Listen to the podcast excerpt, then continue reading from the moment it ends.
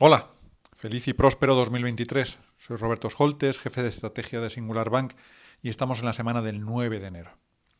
Arranca el nuevo año con las mismas incertidumbres geopolíticas, económicas y financieras que marcaron el infausto 2022 para los mercados.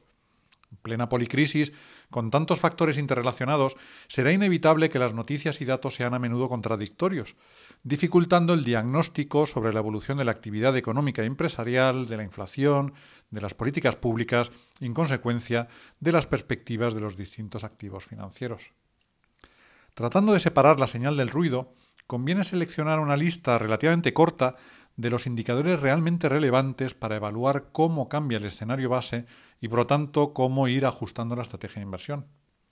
Estas son, por el momento, las 10 claves para navegar en este tormentoso 2023. Primero, los costes laborales. Conforme se moderan las presiones inflacionistas de los cuellos de, de, botella productivos y logísticos, de los precios de la energía y esperemos que también pronto de los alimentos, el foco pasará a la inflación subyacente, que depende en gran medida de la tendencia de los salarios, especialmente en los servicios. Prestaremos especial atención a los índices agregados de costes laborales en Estados Unidos y Europa. Segundo, el empleo en Estados Unidos. La estadística de peticiones de subsidios de desempleo tiene las ventajas de su publicación semanal y de ser un registro oficial y no una encuesta como la, la, creación mensual de puestos de trabajo, y creemos que proporcionará la señal más fiable, casi en tiempo real, de si se enfrían el mercado laboral y las presiones salariales, y de si la Reserva Federal puede dejar de subir sus tipos. Tercero, el gas natural en Europa. Este invierno se está salvando sin restricciones, pero en 2023 apenas se podrá contar con gas ruso y será aún más difícil rellenar los depósitos de cara a final de año. Los niveles de gas almacenado marcarán las cotizaciones del gas y de la electricidad, a qué velocidad se modera la inflación y hasta dónde deberá llevar sus tipos el BCE. Cuarto, el consumo de los hogares. El enorme ahorro acumulado durante la pandemia ha sustentado el gasto real a pesar de la subida de los precios. Ahora, con menos ahorro y los índices de confianza mínimos, lo que probablemente determinará la profundidad y duración de la recesión será la evolución del consumo.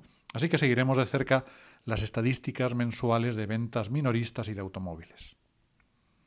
Quinto, China. El agravamiento de la situación epidemiológica acentúa las dudas sobre la reactivación ante las perspectivas a la baja de sus economías avanzadas y sin signos de inflexión en su ajuste inmobiliario. Atentos, por lo tanto, a los datos de consumo, producción industrial, comercio exterior y a los flujos crediticios. Sexto, los futuros de los tipos monetarios.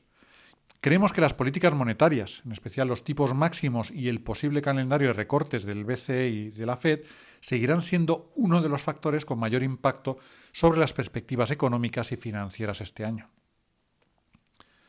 Séptimo, los tipos de la deuda a largo plazo la piedra angular de la valoración de los bonos, empresas e inmuebles. Su evolución marcará los puntos idóneos para ajustar la estrategia, en la duración de la renta fija, en el riesgo del crédito, en la exposición a la renta variable y en las preferencias por sectores, estilos y temáticas. Octavo, los diferenciales crediticios. Siempre son el mejor termómetro de la salud empresarial que las cotizaciones bursátiles y a menudo un indicador adelantado sobre las inflexiones cíclicas, Vigilaremos, por lo tanto, los índices de crédito corporativo y las primas de riesgo en los mercados emergentes. Noveno, los beneficios empresariales. Y la clave no será tanto cuándo y en qué nivel tocarán suelo en esta crisis, sino en qué momento eso ya esté recogido en las expectativas del consenso de los analistas, que todavía a estas alturas espera un leve aumento en 2023. Esto reduciría el riesgo de caídas adicionales en las bolsas. Y por último, el posicionamiento inversor. En un año probablemente de recorridos cortos será importante aprovechar los rangos, yendo a la contra en los puntos de capitulación o de euforia que puedan detectarse con las estadísticas de posicionamiento, de flujos de fondos y de aversión al riesgo. Así que les mantendremos informados de la evolución de todas estas variables y de cómo vamos adoptando nuestra estrategia de inversión. Muchas gracias.